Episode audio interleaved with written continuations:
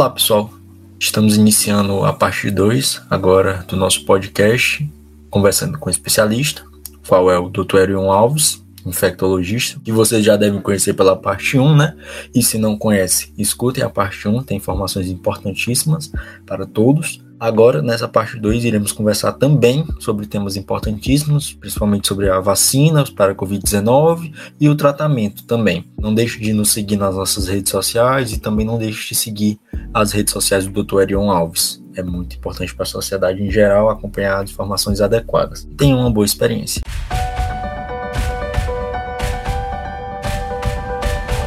Um ponto importante são as fake news, e a gente tem muitas fake news acerca das vacinas, sobre questão de uso, até escolha de vacina, para qual se vacinar, as relações de eficácia, das complicações que podem ocorrer, e eu queria que o senhor trouxesse um pouco essa discussão, essa dúvida muito prevalente na população.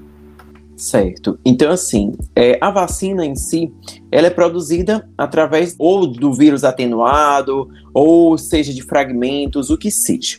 Então, assim, são várias técnicas realmente que se existe para poder fabricar as vacinas. A gente tem várias hoje disponíveis, graças a Deus. Começamos apenas com a Coronavac, depois a gente foi aprimorando com a Pfizer, depois com a AstraZeneca, com a Sputnik, é, com a Johnson. Então, tudo isso a gente tem que levar em consideração. Esse tema, é, como você bem falou, é um tema que está bem em voga, a questão da vacina. Escolho ou não escolho? Então, assim, como eu sempre costumo falar, estamos diante de quê? De uma guerra. Então, salve-se quem puder.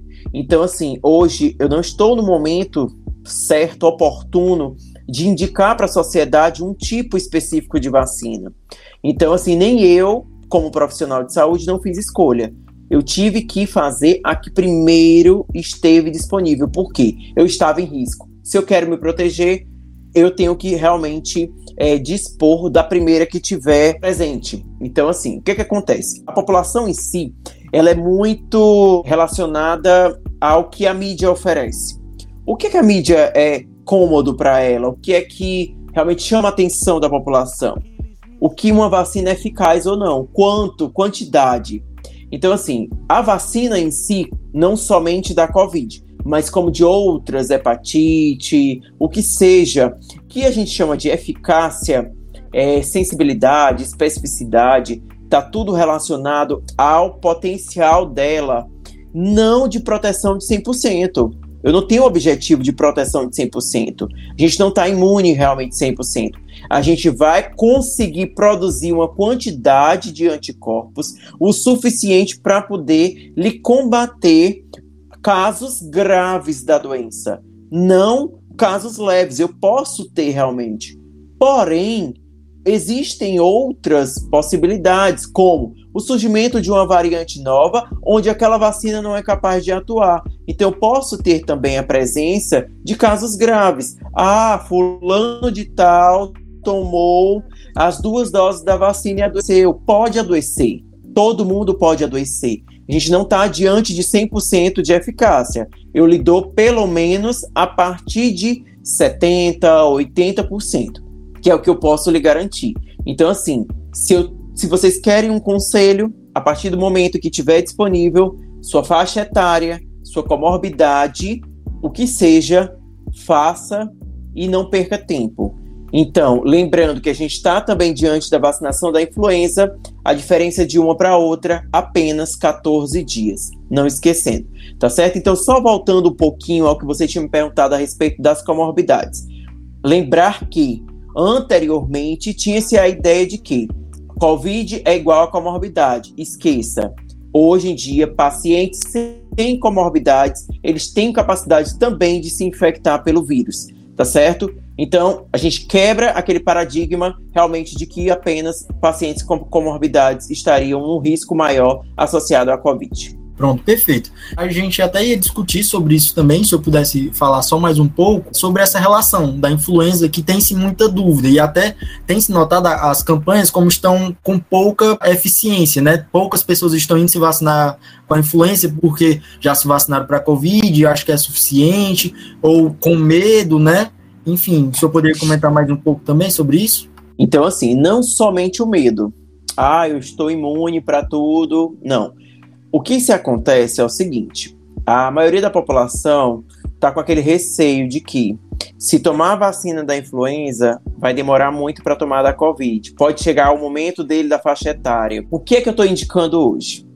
Teoricamente, hoje aqui a gente teve abertura para 46 anos ou mais, é, pacientes com comorbidades, todos aqueles outros grupos que têm realmente já uma necessidade maior. Abriu-se é, pontualmente para 40 anos ou mais e logo fechou. Então, assim, teoricamente, o que é que eu penso? É, a gente tem que utilizar-se do bom senso. A vacina da influenza, ela não vai acabar logo. Então, assim, se você vê que está perto da sua faixa etária, você pode tomar Covid. Mas não esqueça, conte 14 dias. Faça da influenza. Um vírus é diferente do outro, são propriedades diferentes. Então, a gente não pode vacilar. Lembrar que influenza mata, para influenza mata também. Então a gente tem aquela falsa impressão de que está imune para tudo. Não está. São vacinas diferentes, são momentos diferentes para se realizar a vacina. Tá certo? Então a gente tem que sempre lembrar da importância. E, posteriormente, que a gente crê é que até mesmo a Covid ela vai ter o mesmo comportamento de sazonalidade da influenza, sendo necessário vacinações posteriores também. Pronto, ótimo. É, era até uma dúvida que tinham colocado para a gente, a possibilidade dessas vacinações posteriores, né? De uma, de uma recorrência dessa vacinação para a Covid, e como o senhor já bem explicou, essa relação mutagênica também pode levar a isso, né? Então, só abrindo parêntese, existem alguns países da Europa países, lógico, aí de primeiro mundo, em que estão se fazendo até mesmo reforço já é, de vacinas, como por exemplo da Coronavac. Porém, a gente tem que ver que é apenas em países é, já em estado bem avançado, que eles veem que realmente existe essa possibilidade de reinfecção, então posteriormente eles viriam a necessidade aí de algumas das vacinas de uma posterior revacinação de um reforço. Perfeito. E aí, como um dos últimos pontos, que acho que talvez seja o mais é, repleto de fake news e mais repleto de informações confusas, estaria relacionado ao tratamento precoce, um, tratamento de prevenção, o um tratamento preventivo, né? Ou, e o tratamento também com a confirmação da infecção. Tem-se muitas dúvidas sobre isso. Se eu puder discutir essas ideias, né, sobre e também principalmente os medicamentos utilizados, que tem-se muita dúvida sobre a real necessidade, para que está sendo utilizado, né? Pronto. Então, assim, como você disse, é, nós, é, infectologistas, a gente sofre um pouco, mas é algo que realmente, se está em voga, a gente tem que também discutir, ter capacidade para isso. Eu sempre costumo dizer, eu trabalho, sempre procuro trabalhar baseado em evidências. Para mim, a base maior de dados seria científica. Então, a gente teve muita produção a respeito de todos e quaisquer que fossem os medicamentos que foram introduzidos como possibilidades terapêuticas. A gente viu logo de antemão hidroxicloroquina ou a cloroquina saiu realmente do contexto. A gente teve também ivermectina. Então, assim, todos esses que teriam a possibilidade, como possivelmente também até mesmo os antirretrovirais, lopinavir, ritonavir, a gente viu que foi uma gama. O próprio Anita, que é utilizado como antiparasitário, então todos eles foram utilizados como uma possibilidade. Por que possibilidade? Porque a gente estava diante de uma guerra. Então lançava-se mão de terapias em que a gente tinha uma possibilidade é, ou de prevenção ou até mesmo de cura. Só que foi tudo realmente colocado aí é, no canto, vendo possibilidades diante da ciência, né, que é o que a gente confia. Então, quanto a isso, eu, como médico infectologista, teoricamente não tenho nenhuma recomendação a fazer a respeito de tratamento específico, como eu falei para você, somente a vacina que seria o nosso o nosso alvo aí de terapia realmente é prevenção, porque a gente trabalha com vacina preventiva, não é terapêutica. Então, assim, o que a gente tem de possibilidades? Só te falei do que não pode, mas eu posso falar agora do que se pode utilizar, como por exemplo, os anticoagulantes. Anticoagulante é utilizado naquele paciente que a gente vê que ele tenha comorbidade, que ele realmente passa muito tempo em leito de UTI. Por que, que a gente faz? Porque ela é uma doença muito trombogênica. Então, se ela mexe realmente com todo esse, esse distúrbio de coagulação, eu tenho que fazer de maneira preventiva, evitando que os microtrombos, os AVCs, os TEPs, então tu, TEPs que é tromboembolismo pulmonar, então tudo isso eu tenho que fazer com medida preventiva. Então até agora você não me viu falando nada terapêutico. Eu posso fazer também corticoide, corticoide indicado apenas para pacientes com insuficiência respiratória, que tem a necessidade de aporte de oxigênio. Então não existe essa necessidade de eu fazer profilático e quiçá de pacientes que estão com quadros leves. Porque a gente pode ter um quadro reverso. Eu posso imunodeprimir aquele paciente por altas doses de corticoide. Então, tudo tem que ser utilizado no momento certo.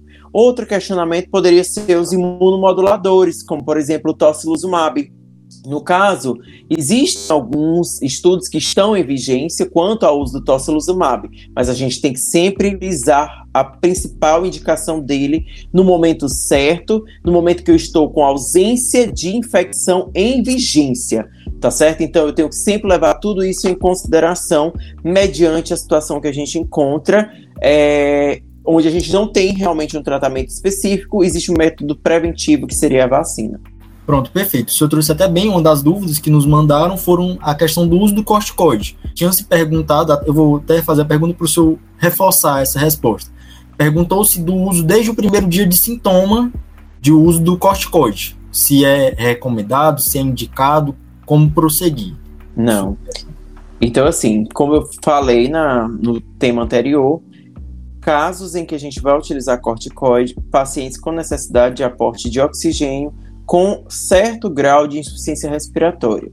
Quando a gente começou, eram doses baixas de corticoide que a gente fazia. Hoje são doses mais altas, então a chance maior de imunodeprimir o paciente, tá certo? Fazer o efeito reverso do que a gente esperava e aí o paciente faz é complicar mais ainda. Não existe necessidade do paciente fazer diagnosticou, já inicia corticoide se ele começar a ter algum quadro, algum sinal ou sintoma que me diga que eu tenho realmente necessidade, eu tenho que fazer. Porém, se não tem, não existe necessidade. Pronto, foi mandado também é, a pergunta sobre o uso do zinco, da importância da, da utilização do zinco e dos antibióticos, a relação do antibiótico com a Covid-19. Então, o zinco, como todo e qualquer outro suplemento vitamínico, é, pode ser utilizado em qualquer momento. Zinco, reposição de vitamina B, vitamina D, é, até mesmo vitamina C. Aí os efervescentes que se utilizam, tá certo? Própolis, o que for relacionado à melhora de imunidade, a gente tem que fazer. Isso sim, eu posso fazer profilático, né? Isso sim, eu posso ter respaldo para falar. Porém, é, quando a gente vai falar do, desses outros medicamentos, a gente realmente não tem muita propriedade para falar a respeito disso sobre prevenção. Quanto aos antibióticos, é outro tema que você levantou questionamento e foi bem pertinente. Por quê? Começou a Covid, antibiótico. Terminou a Covid, continua antibiótico. Então, assim, o uso indiscriminado do antibiótico ele pode causar uma certa resistência bacteriana, que isso vai ser prejudicial também para a população. Antibióticos só se utiliza quando? Vigência de infecção bacteriana. Vírus não é bactéria, então antiviral é para vírus e antibiótico é para bactéria. Somente em vigência de bactéria eu posso fazer e nada também profilático, tá certo? Perfeito. A gente reforça a fala do, do doutor da, da responsabilidade dos medicamentos. É necessário ter responsabilidade para utilizá-los, como o doutor já disse, surgimento de bactérias resistentes àquele antibiótico e, por exemplo, até outros medicamentos, como ele mesmo citou, ivermectina, que eram utilizados indiscriminadamente e que podem causar lesões, por exemplo, hepáticas, né? Causar problemas hepáticos. Então, a população fique atenta ao uso é recomendado por um médico e não por automedicação. A gente reforça essa necessidade para sempre ter os devidos cuidados acerca disso. Assim, a gente finaliza, né? A gente mais uma vez agradece essa é fantástica é, fala do Dr. Erion, muito importante para a gente, muito importante para a população para esclarecer muitas dúvidas. A gente agradece, reforça novamente essa importância da sua fala, doutor. Certo, eu gostaria de agradecer enormemente você, em nome da Liga de Infectologia, tá certo? Pelo convite, sempre uma honra, tá certo? Tá aqui presente. Quanto mais a gente for propagando informações é, eficazes, a gente sabe que a gente pode ter chances de su sucesso. Então, sempre que puder, eu vou estar disponível para vocês para poder a gente estar tá comentando algo, um tema, pode ser fora do Covid, pode ser Covid. Então, assim, sempre eu gosto de agradecer, tudo isso é conhecimento. Então, se eu posso contribuir de alguma forma, eu sempre agradeço também, porque a gente sabe que tem uma real necessidade, não só de vocês estudantes, mas também da população em saber o que realmente seria necessário para poder a gente estar tá, é, conduzindo diante da situação que a gente se encontra. Eu peço a todos que tenham cuidado, permaneçam é, sempre reforçando os cuidados de higienização, a proteção com máscara. A pandemia não acabou ainda. Valorizem o distanciamento social, não pense apenas em você e pense sempre no próximo, tá certo? Mas até mais, pessoal. Não deixe de acompanhar as nossas redes sociais, as redes sociais do Dr. Erion Alves também, que vão ficar aí na descrição. E até a próxima.